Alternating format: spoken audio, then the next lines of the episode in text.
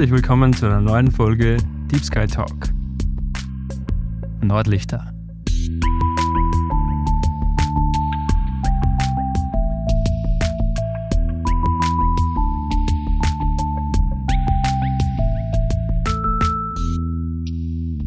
Hallo zur 52. Folge Deep Sky Talk. Wir sind Julius und Max, zwei alte Freunde. Und wie immer geht es bei uns in den ersten paar Minuten um Astrofotografie, Astronomie und um die Objekte am Nachthimmel. Anschließend sprechen wir dann über Themen, die uns gerade beschäftigen. Für alle Neuzugestiegenen verweisen wir auf die erste Folge Deep Sky Talk, wo wir den Hintergrund zu unserem Podcast bzw. zu unserem Zeitdokument, das soll sie werden, genauer erklären. Richtig. Gut, dann Nachträge gibt es heute keine. Ähm, deswegen starten wir mit dem Astro-Teil. richtig. Aber Da gibt es einen Nachtrag Gibt's einen im? Astro-Teil sozusagen. der Astro-Teil startet mit einem Nachtrag. genau. Und zwar zum, zur letzten Folge am 1. Februar. Denn am 1. Februar 1892 haben, gelang es dem Astronomen Martin Brendel und dem Geografen Otto Baschin, die erste bekannte Fotografie der Nordlichter oder des Nordlichts. Sehr spannend. Das Um dieses Naturschauspiel, um das schöne Scha- Naturschauspiel geht es heute im Astroteil. Cool. Interessant, weil ich habe nämlich vor kurzem erst ähm, mit einem Freund darüber gesprochen, äh, der mich gefragt hat, haben wir schon was zu Nordlichter gemacht? Und das haben wir uns jetzt tatsächlich nicht ausgemacht, dass die nächste Folge über Nordlichter geht. Ach so, ja. Ja, das ist ein Zufall. Das ist super, ja. Also sehr gut. Gut. Das Astrofoto zu dieser Folge ist also von den Nordlichtern. Genau. Soweit ich weiß, warst du aber noch nicht so sehr im Norden, um diese besagten Lichter zu sehen oder zu fotografieren, oder weiß ich da irgendwas nicht? Na, Max, du hast vollkommen recht. Von mir ist das Foto leider nicht, sondern es wurde uns zugesandt. Und zwar hat uns die Edith geschrieben. Ich zitiere: Hey, Mond-Emoji. Oh, Schon mal sehr sympathisch. Könnt ihr mal eine Folge über Nordlichter machen? Das würde mich sehr interessieren. Liebe Grüße aus Lenz. Liebe Grüße zurück. Und liebe Edith, das interessiert nicht nur dich, sondern ich glaube auch Andere, uns andere. beiden Genau. und auch den, den Zuhörern von Deep Sky Talk. Deswegen machen wir das sehr gerne. Und auf unsere Antwort, dass wir leider noch nicht die Möglichkeit gehabt haben, Nordlichter zu fotografieren, hat sie uns prompt eine Aufnahme eines Studienkollegen zukommen lassen. Die ist entstanden in Bodo in Norwegen. Und es hat jetzt leider etwas gedauert, bis wir das Thema aufgreifen, aber heute ist soweit und die Nordlichter ziehen unser Astrobild. Super. Vielen Dank, liebe Edith, für den spannenden Themenvorschlag. Liebe Grüße nach Linz natürlich. Ähm, Und danke auch für das tolle Foto. Ich würde sagen, Julius, dann legen wir mal los. Was sind denn die Nordlichter? Ja, wie der Name schon verraten lässt, handelt es sich um etwas im Norden, Ah, etwas mit Lichtern Ah, okay, okay. zu tun. Allgemein lautet die Bezeichnung Polarlichter, Mhm. weil sie vorrangig in den Polar Polarregionen auftreten. Such as eben Norwegen zum Beispiel. Genau, und Finnland, Schweden, Schweden. Äh, Grönland, Grönland, genau, Island, Island. Dann im dem Bereich. Genau. In den nördlichen Breiten heißen die eben Nordlichter, auch Aurora Borealis genannt. Und das gleiche gibt es auf der Südhalbkugel auch. Die heißen dann Südlichter oder eben Aurora Australis. Und die Lichter, die, die, die mysteriösen Lichter am Nachthimmel sind schon seit Menschengedenken oder seit Menschengedenken lösen die Lichter am Nachthimmel schon Faszination und Erschrecken zugleich aus. Mhm. Und damals, oder es wurde lange Zeit geglaubt, dass die Polarlichter Vorboten für Unheil sind, so Mhm. ungefähr wie die Kometen. Mhm. Das haben wir schon mal in einer Folge erwähnt. Genau. Oder dass sogar als Zauberei ähm, gedeutet wurden. Und, aber das Ganze hat alles andere ähm, als mit Zauberei zu tun, sondern es ist ein Wechselspiel zwischen Sonne und Erde.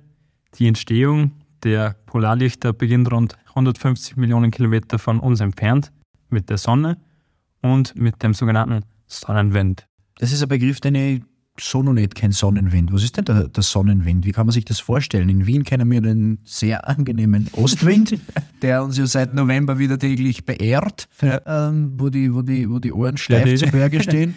Der die Mundwinkel nach oben ziehen. Richtig, ja genau. Den ohnehin schon freundlichen Wienerinnen und Wienern wieder ein Lächeln ins Gesicht zaubert jeden Tag seit November der Ostwind. Aber den Sonnenwind kenne ich nicht. Ähm, was ist der Sonnenwind?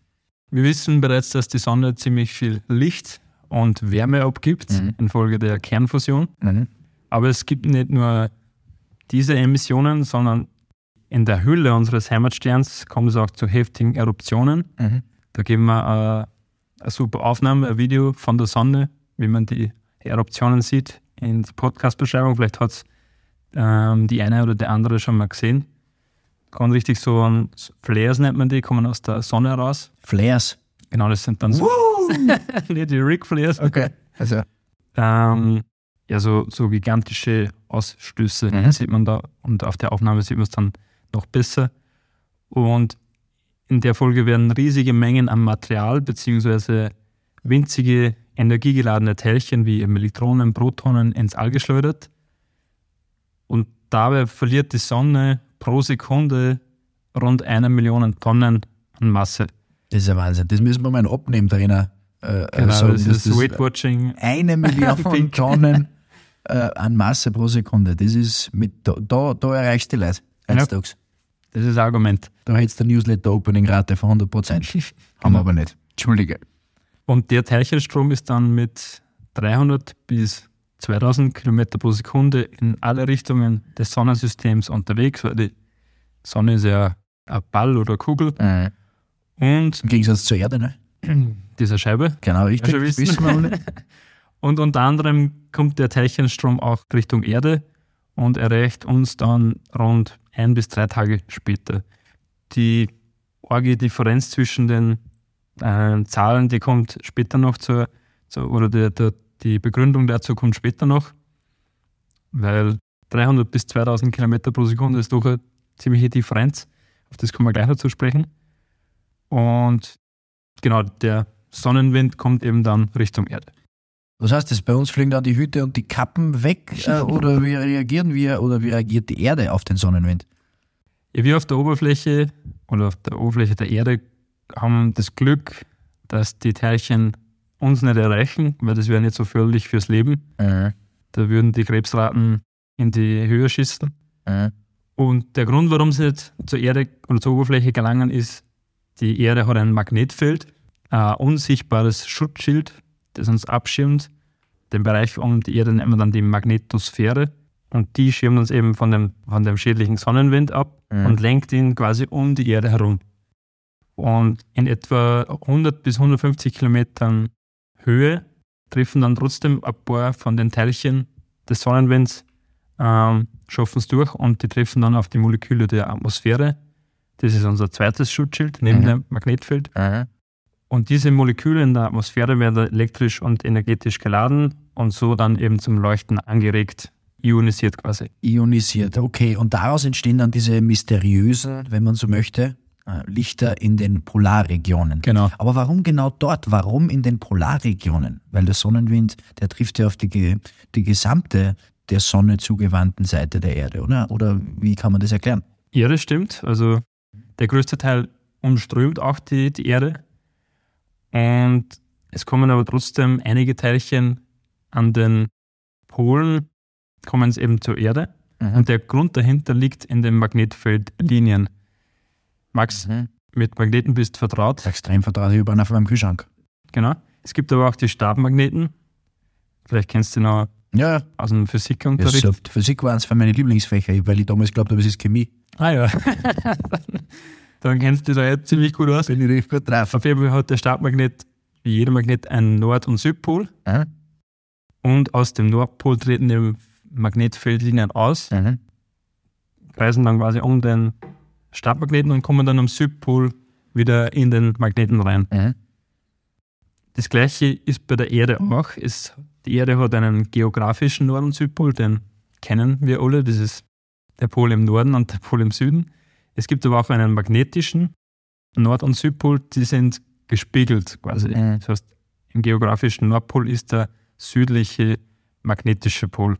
Sie liegen nicht genau zusammen, aber sie sind eben in der Nähe voneinander.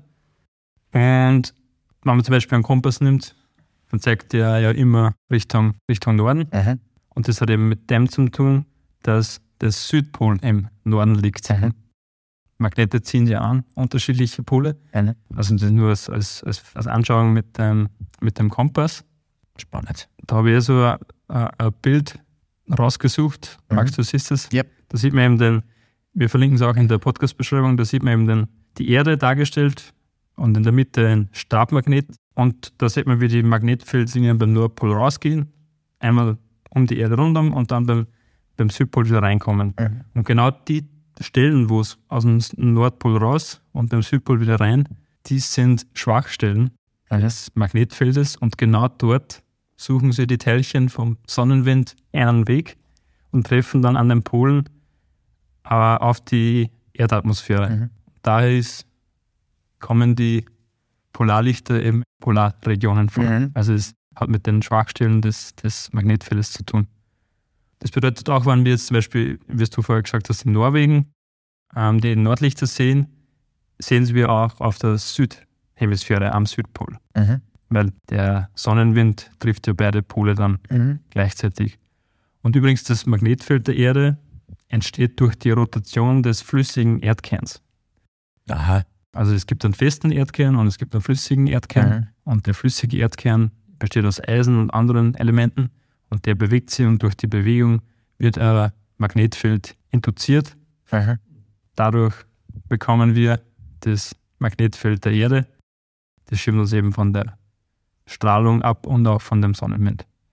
Alles klar, sehr spannend. Wie, wie, wie entstehen die Farben? Weil auf den Bildern von den Polarlichtern sind ja auch andere Farben als nur grün zu erkennen.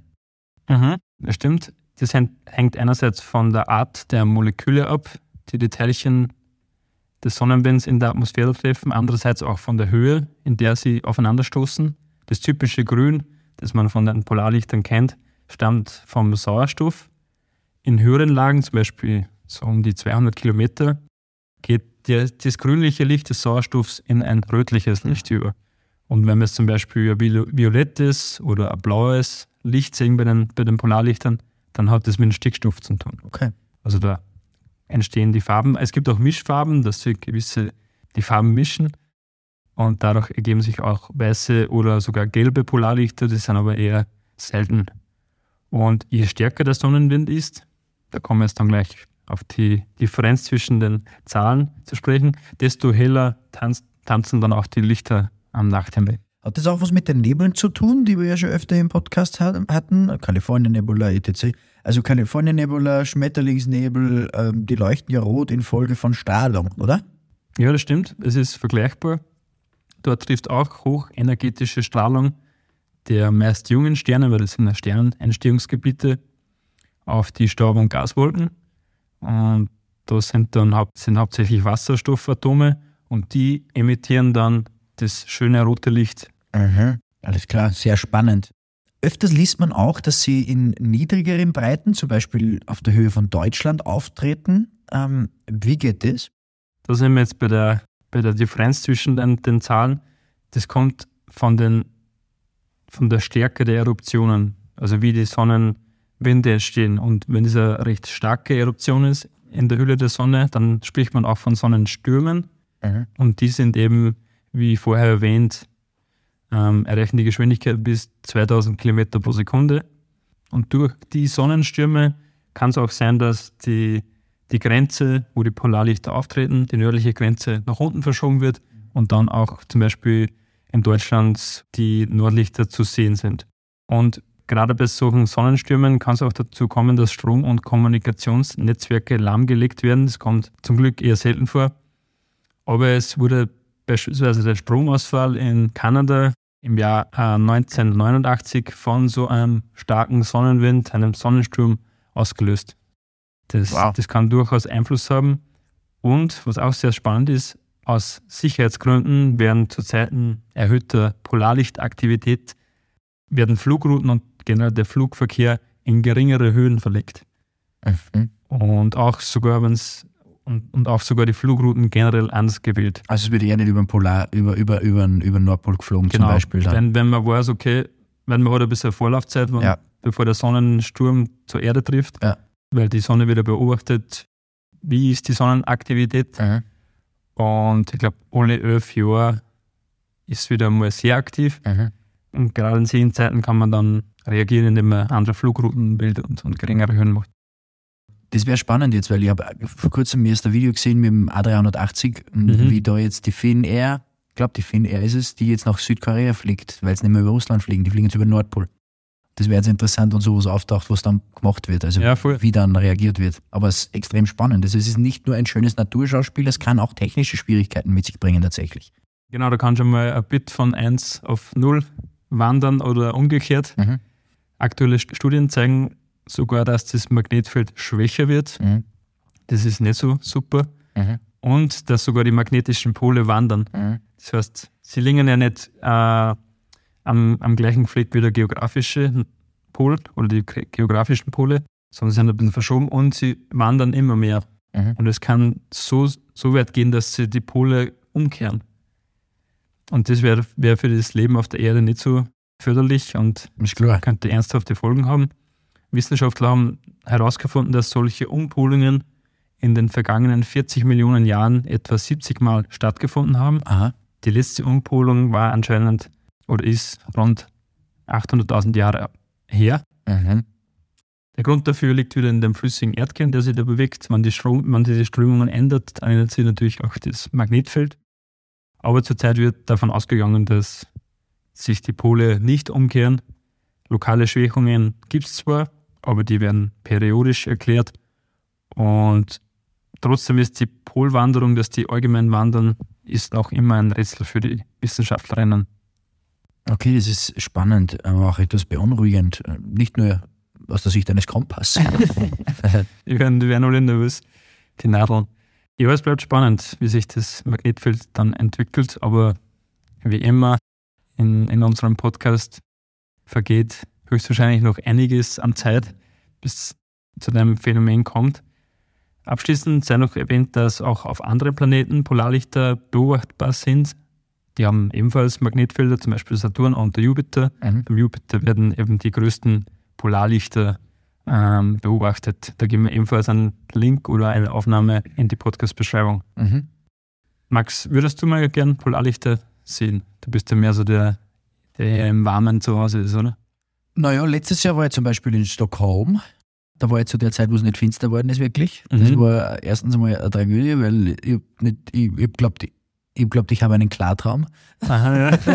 okay. Der Spinn auf Deutsch. äh, nein, ähm, also, wenn ich mich entscheiden müsste, ob ich es sehen würde oder nicht, dann würde ich ja sagen, natürlich. Mhm. Also, natürlich, ja, ich bin schon eher im Warmen zu Hause, das stimmt.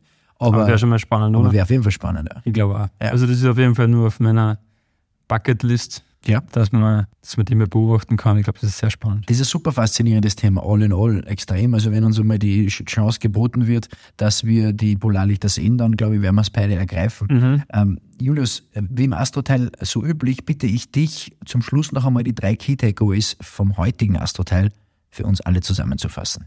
Sehr gerne.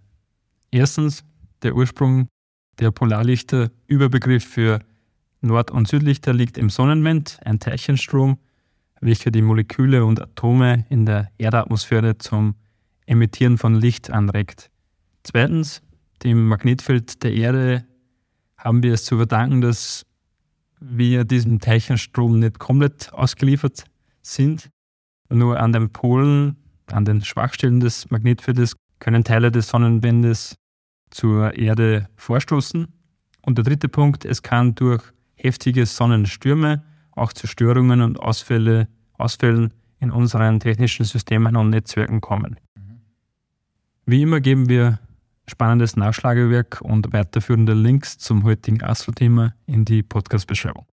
So ist es. Und ähm, jetzt würde ich sagen, liebe Edith, äh, an dich und deinen Studien, Studienkollegen vielen, vielen Dank fürs Einsenden, vielen Dank fürs aktive Mitgestalten dieser Folge. Vielen Herzlichen Dank. und ich hoffe, ihr habt Freude beim Anhören. Perfekt. Jetzt schauen wir uns an, was heute so vor wie vielen Jahren in der Geschichte passiert ist. Yes.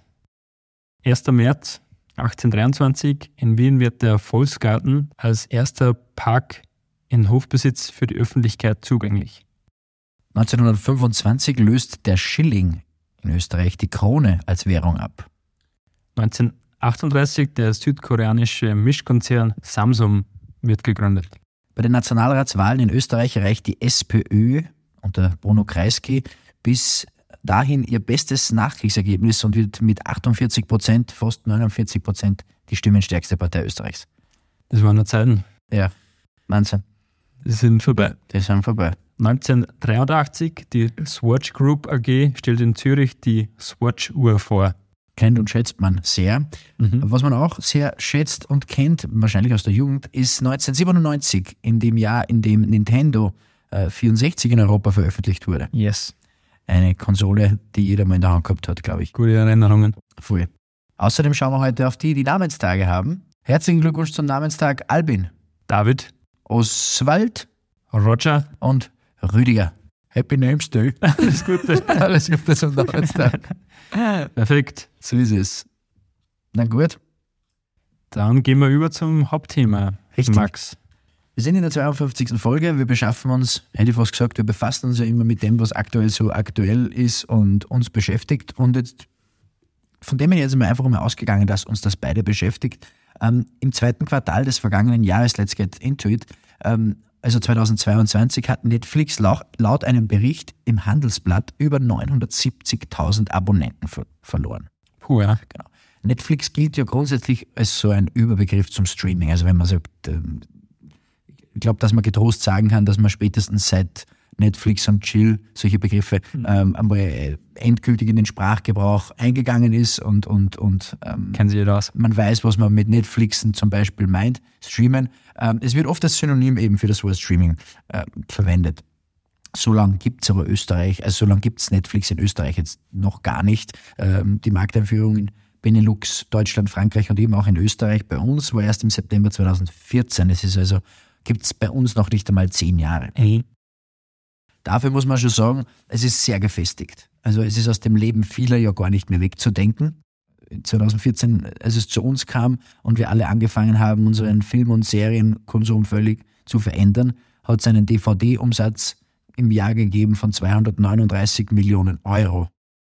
2019, 1999 waren es 1,13 Milliarden Euro. Also ähm, Streaming in general hat den Konsum der Leute, was, äh, was Fernsehen oder was TV oder Filme oder Serien betrifft, schon extrem verändert.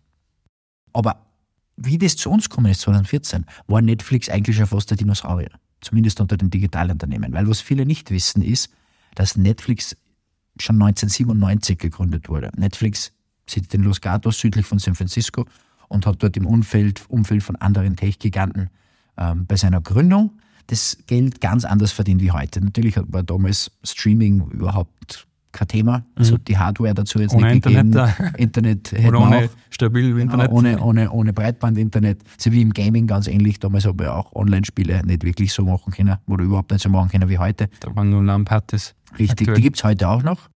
Aber ähm, Online-Gaming ist ganz Oder was da anderes war es heute. das Einzige. Richtig, ja, genau. Also Streaming war zu dieser Zeit noch kein Thema. Ähm, Es hat eben, wie gesagt, viele Gründe, Hardware, Internet, etc. Wie halt also Netflix vor dem Beginn der Streaming-Ära sein Geld verdient. Netflix war eigentlich ein Verleih und Versand ähm, von DVDs. Das hat es tatsächlich gegeben. Bei uns war das höchste der Gefühle damals eine Videothek.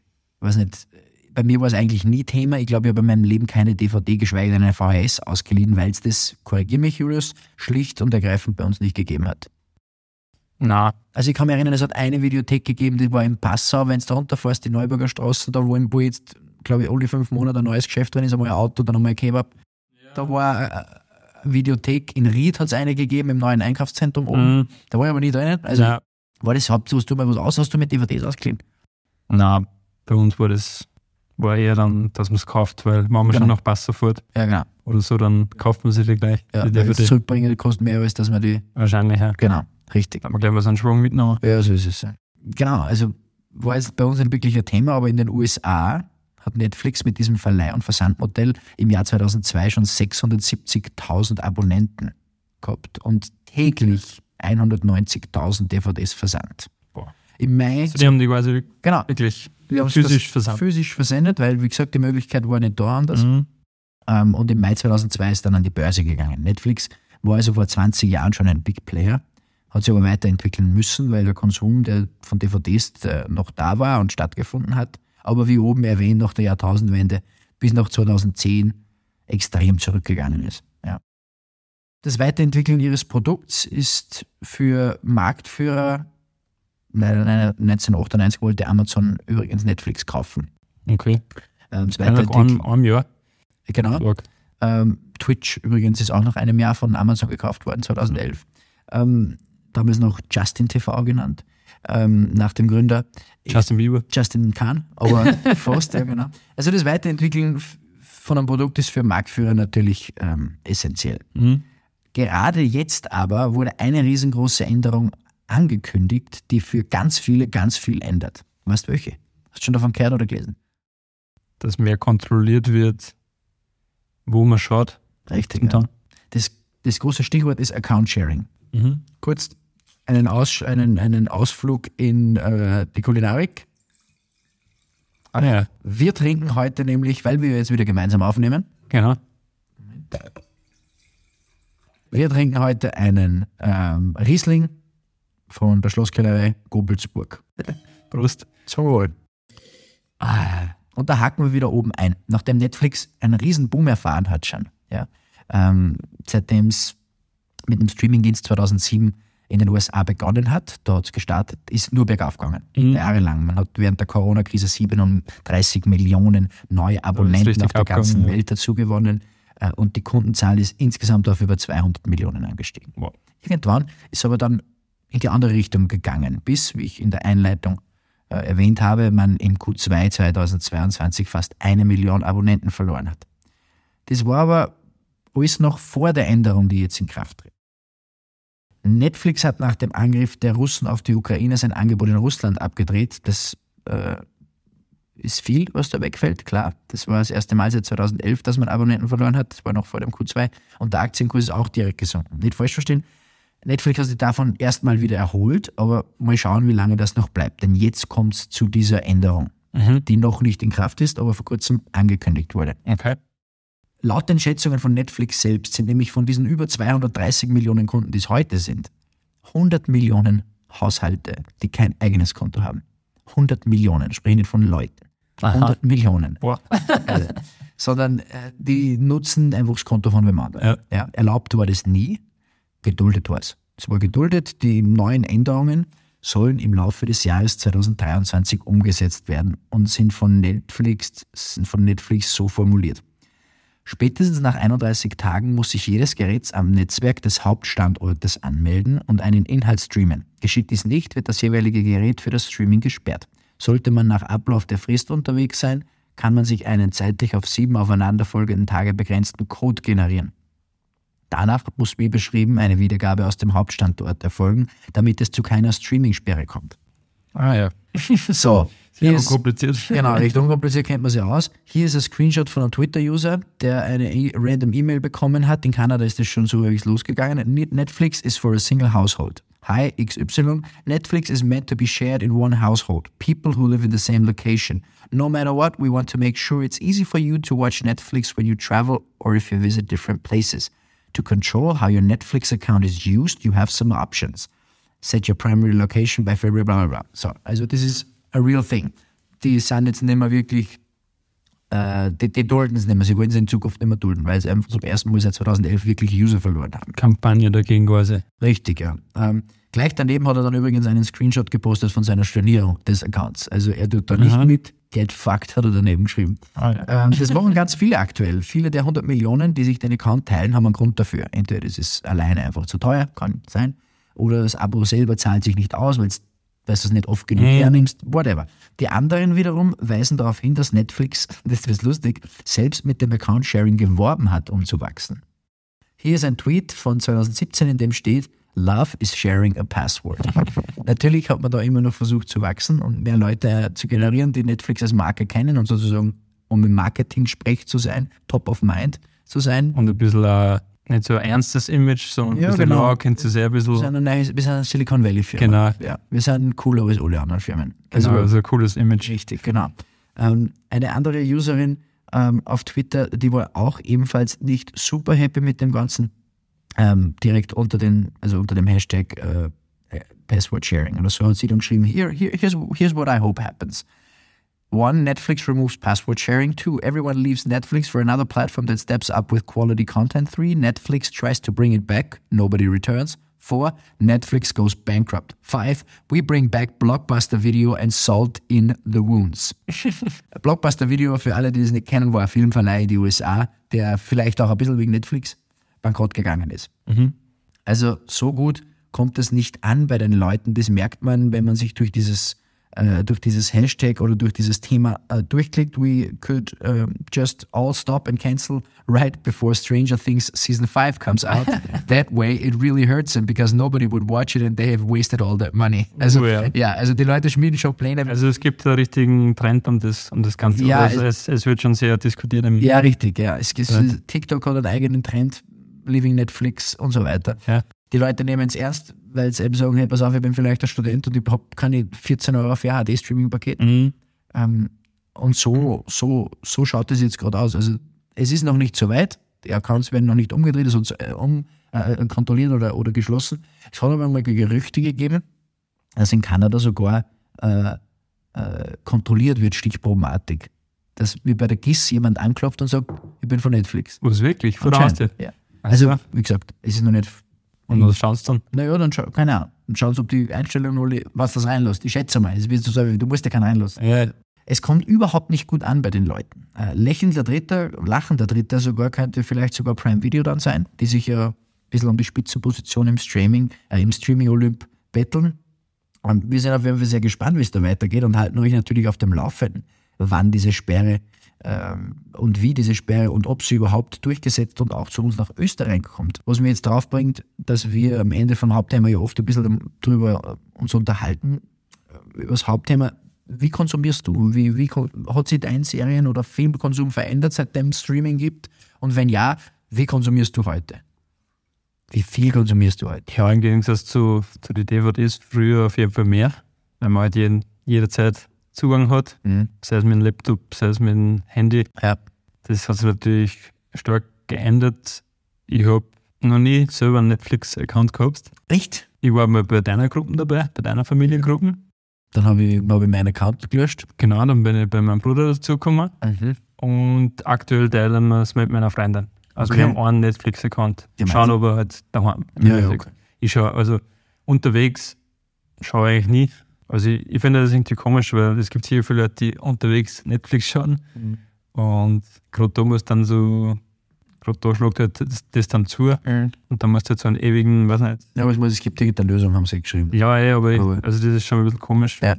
Ja, also wie gesagt, Netflix. Und was Account. benutzt du alles? Also habt ihr noch andere Streamingdienste? Wie viele Streamingdienste laufen bei euch im Haus? Ja, es ist ziemlich Oder bei dir? Es ist ziemlich lustig, weil heute habe ich Amazon Prime gekündigt. Nach wie vielen Jahren? Ich habe damals, wie ich zum Studieren angefangen habe, hat es das Abo gegeben für Studenten. Seitdem habe ich es, das ist glaube ich, ich glaube 2015 oder so, 16, habe ich das abgeschlossen, das Abo.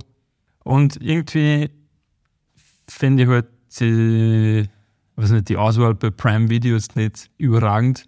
Also bis auf, äh, bis auf The Grand Tour und Clarkson's Fahrt habe ich eigentlich, glaube ich, noch nie was geschaut auf Prime.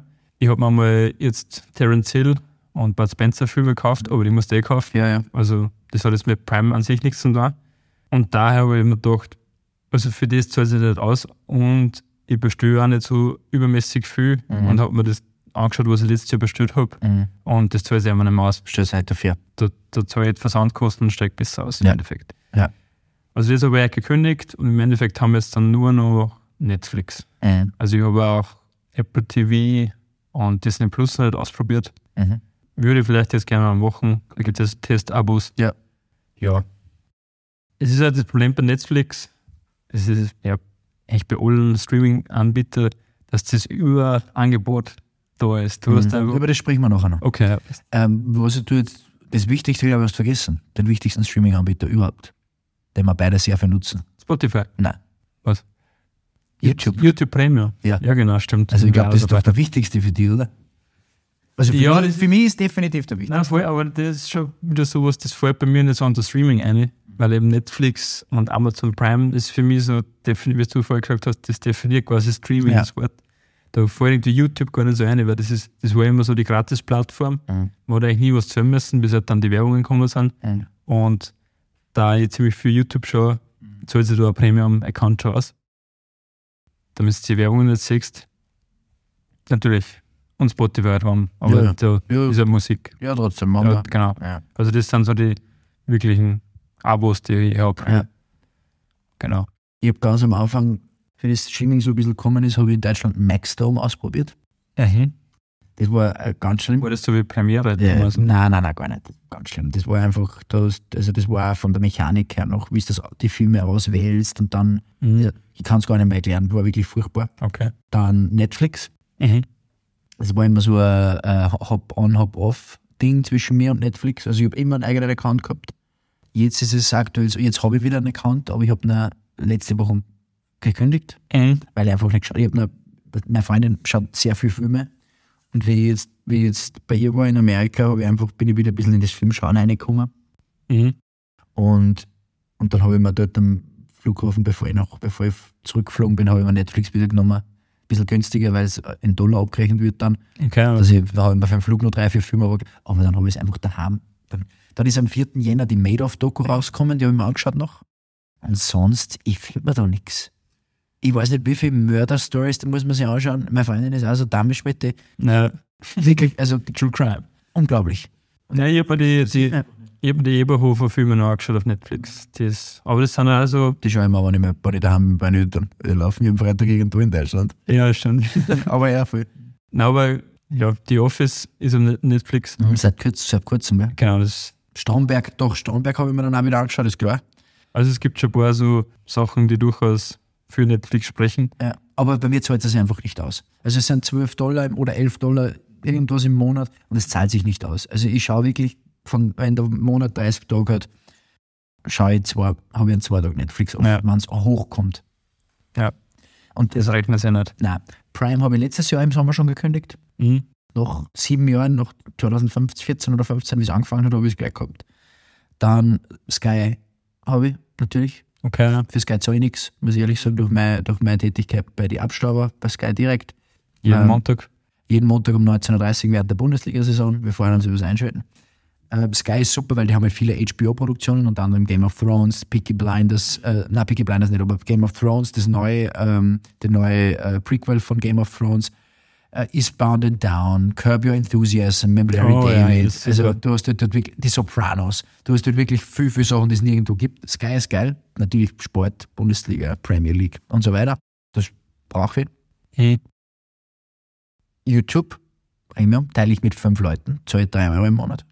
Ja, ich bin auch, das sind das sind noch fünf Gruppen. Ich brauche es auf jeden Fall, weil wenn ich dann irgendwie, wenn ich dann irgendwo auf einem Gerät bin, das wird ja so gehen, wenn ich irgendwo auf einem Gerät bin und da ist kein, das gehört beim anderen und der hat kein Premium, Mhm. da, da zucke ich fast aus, wenn da zwei Werbespots Ja, kommen. mittlerweile sind es ja zwei, also das ist echt. Ich meine, das ist eh arg, dass sie so deppert machen. Na, aber sie haben es geschickt gemacht. Sie haben es zehn Jahre lang aufgebaut ohne Werbespots. Auch, das, Nee, man muss jetzt so gut rechnen, dass wirklich lang. auch, auch die App zumachen am iPhone. Das ist ja Stimmt. genau das. Das kannst du ja auch nur mit Premium. Genau. Ja, das, das- das hat Vorteile. Und es ist aber auch, was man auch sagen muss, es ist YouTube Music dabei als eigene App. Also wenn man das will, da braucht man kein Spotify. Das Ja. ist nicht so gut wie Spotify, so ge- genau so viele oder mehr, mehr Titel sogar, aber es ist vom Handling einfach nicht so gut. Ja, natürlich. Ähm, genau. Und dann Apple TV habe ich gehabt, das, da war einfach zu wenig drauf. Mhm. Also das hat mir einfach hat mir nichts gegeben. Ähm, Disney Plus. Disney Plus habe ich das Jahresabo gehabt, das erste ähm, mit meiner Ex-Freundin gemeinsam noch damals. Das, weiß nicht, das hat sie unbedingt wollen, das war ganz wichtig. Ähm, weil wir in der Quarantäne die ganzen Marvel-Filme durchgeschaut haben und da waren ein paar auch eben auf Disney Plus. Okay. Mhm.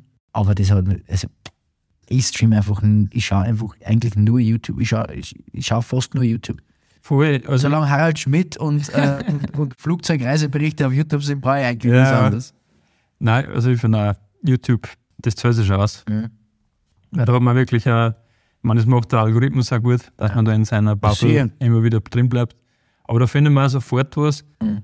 Ich meine, es sind auch, das ist ja das Gute bei YouTube, es sind meistens kurze Inhalte, also die Videos dauern nicht ewig lang. Und bei Netflix, das ist wie schon so ein Commitment, du musst dich da was einlassen. Das ist wie was eine Hochzeit. Ja, was du jetzt eine Serie anfängst oder einen Film anfängst, das wirkt im- immer so, wow, habe ich die Zeit Wie überhaupt ein Abend heute. ja, und dabei, weiß nicht, du mehr am Tag, zehn, äh, weiß nicht, eine Stunde Instagram scrollen oder so ein Scheiß. Ja, sure. Keine Ahnung. Also das, ja, es ist irgendwie so verankert. ja. Und eben, dass du, dass du zu viel Auswahl hast. Jetzt kommen wir genau zu diesem Punkt. Sind wir übersättigt, was Streaming betrifft? Also wir haben jetzt Netflix, Mhm. Prime, Disney Plus, Mhm. Apple TV, YouTube. Ja. Alleine mit den Video-on-Demand-Diensten ist ja alles abgedeckt. Mhm. Ja. Also ich, ich bin mir sicher, es gibt viele, viele, viele, viele Leute, auch in Österreich, die alle dieser vier, fünf Dienste abonnieren. Mhm. Ist das zu viel in deinen Augen? Also nicht aus deiner, nicht weil wie du konsumierst, sondern glaubst du, dass man dadurch einfach so abhängig, abhängig gemacht wird dadurch und dass die Industrie deswegen so einen Scheiß produziert, wenn ich das einmal so sagen kann, weil Ja. denke, braucht man wirklich einen 24. und einen 25. Marvel-Film? Brauchen wir wirklich ein Remake von How I Met Your Mother, das jetzt Mhm. neu ist und How I Met Your Father heißt?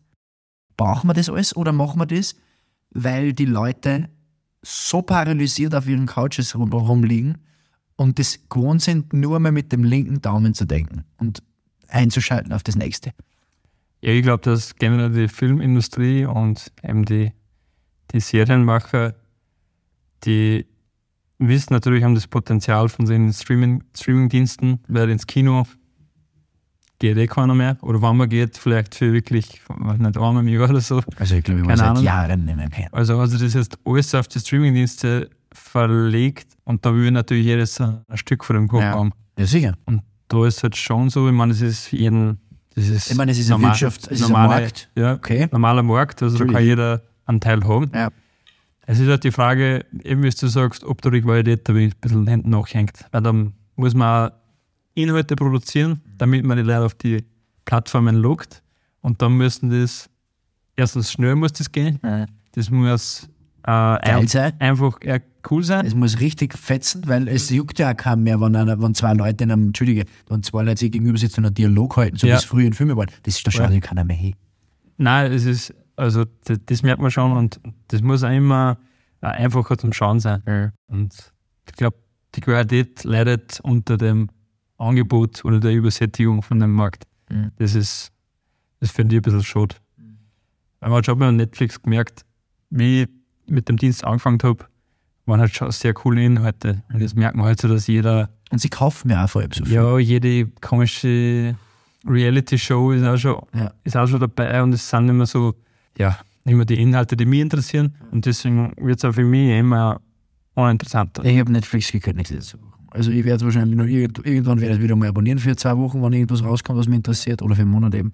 Aber Ja, wir schauen zum 20. Mal Office, deswegen können wir es gerade nicht kündigen, ähm, aber ja, ich weiß nicht, irgendwie ist das, ob das dann wieder mal zurückgeht zum ich glaube, dass man sie wirklich mal.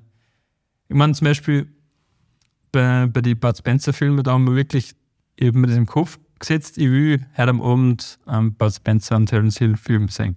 Und habe auf Amazon geschaut, weil da gibt es es. Ja. Und da haben wir gesagt, den kaufen wir, ist wurscht, den schauen wir sicher noch fünf, sechs Mal an, Ja. zahlt sich aus. ja.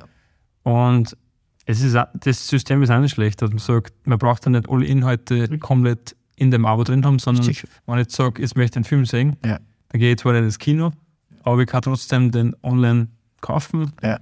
So wie Harry Potter Filme und so, Herr der Ringe, die schaut man sich eh im Leben kommt man auch wahrscheinlich. Die, die kaufen Harry. Potter habe ich gekauft auf Apple TV zum Beispiel. Also Bundle gegeben, alle sieben oder acht Filme, glaube ich, für 42 Euro. Die schaue ich, die schaue ich mir nur 100 Mal an meinem, oder 50 Mal in meinem Leben. Und da finde ich das viel besser investiert wie, wie in einen Streamingdienst, dass du so nicht, dass du nicht das Potenzial, was du auch ausschöpfen kannst, in erster Du Linie. kannst das ja gar nicht. kannst du das nicht ausschöpfen, weil dann musst du Du musst arbeitslos sein. Tag und Nacht schauen. Ein bisschen über, über, äh, Übersättigung ist schon da. Ich finde schon. Ich glaube, das ist unsere geteilte Meinung, die wir da haben. Ähm, uns würde es freuen, wenn ihr uns auf Instagram eure Meinung dazu schreibt. Ähm, das ist sehr interessant, weil ihr seid ja doch ein großer Teil von Deep Sky Talk und wir würden ähm, gern wissen, was ihr dazu denkt. Wie streamt ihr? Welche Dienste nutzt ihr, inklusive Audiodienste? Und zahlt ihr für alle selber? Wenn nein, wie habt ihr es aufgeteilt? Und die große Frage, sind wir übersättigt? Brauchen wir wirklich sechs Streamingdienste? Ähm, Genau. always on hand. Da freuen wir uns wirklich sehr drauf. Ähm, und ich hoffe, euch hat das Hauptthema gefallen. Was Netflix betrifft, ähm, werden, wir auf, werden wir euch auf jeden Fall auf dem Laufenden halten. Ja, vielen Dank, Max, fürs Hauptthema. gerne. Wie jede Woche auch an dieser Stelle der Hinweis, dass ihr uns unterstützen könnt. Natürlich macht ihr das eh mit Anhören, Favorisieren und Downloaden unserer Folgen sowie mit dem Bewerten auf Apple Podcasts und Spotify. Zusätzlich könnte es uns aber auch helfen zu wachsen, zum Beispiel neue Ausrüstung zu kaufen, um noch tiefer in den Deep Sky einzutauchen und noch bessere und schärfere Himmelsobjekte abzubilden, indem ihr uns ein paar Euro auf unser PayPal droppt. Wenn ihr also Wechselgeld habt von eurer letzten Essensbestellung oder irgendwas anderes, dann freuen wir uns. Vom letzten Abo kündigen. Vom letzten Abo kündigen, genau. Ja, ihr findet unseren Link auf unserer Homepage, in der Podcast-Beschreibung und auf unserem Instagram natürlich. Könnt es natürlich auch direkt an hallo at deepskytalk.com schicken. Vielen Dank im Voraus. Vielen Dank. Wer Feedback geben will zu unserem Podcast, kann es gerne machen. Entweder über Instagram, deepskytalk oder auch per E-Mail an hallo at deepskytalk.com. Habt ihr Themenvorschläge, Anmerkungen zu den einzelnen Folgen, Verbesserungen oder Beschwerden, Verfluchungen, ganz egal, lasst es uns wissen. Verfluchungen at Julius, äh, an julius.com und Lob nur an mich. Auf unserem, Max genau, auf unserem Instagram findet ihr die Astrofotos vom Julius, aber auch die, die ihr uns geschickt habt, zum Beispiel heute. Vielen, vielen Dank nochmal an euch beide nach Links und spannende Details dazu zum Nachlesen in den jeweiligen Beschreibungen. Wir würden uns außerdem sehr über eine Bewertung auf Apple Podcasts und auch auf Spotify freuen. Schon gewusst, auf Apple und Spotify könnt ihr völlig kostenlos bewerten. Es kostet keinen Schilling nicht. Genau, wir freuen uns jetzt schon sehr auf nächste Woche, wenn wir gemeinsam mit euch wieder einen Blick in die Sterne werfen. Ciao. Ciao, ciao.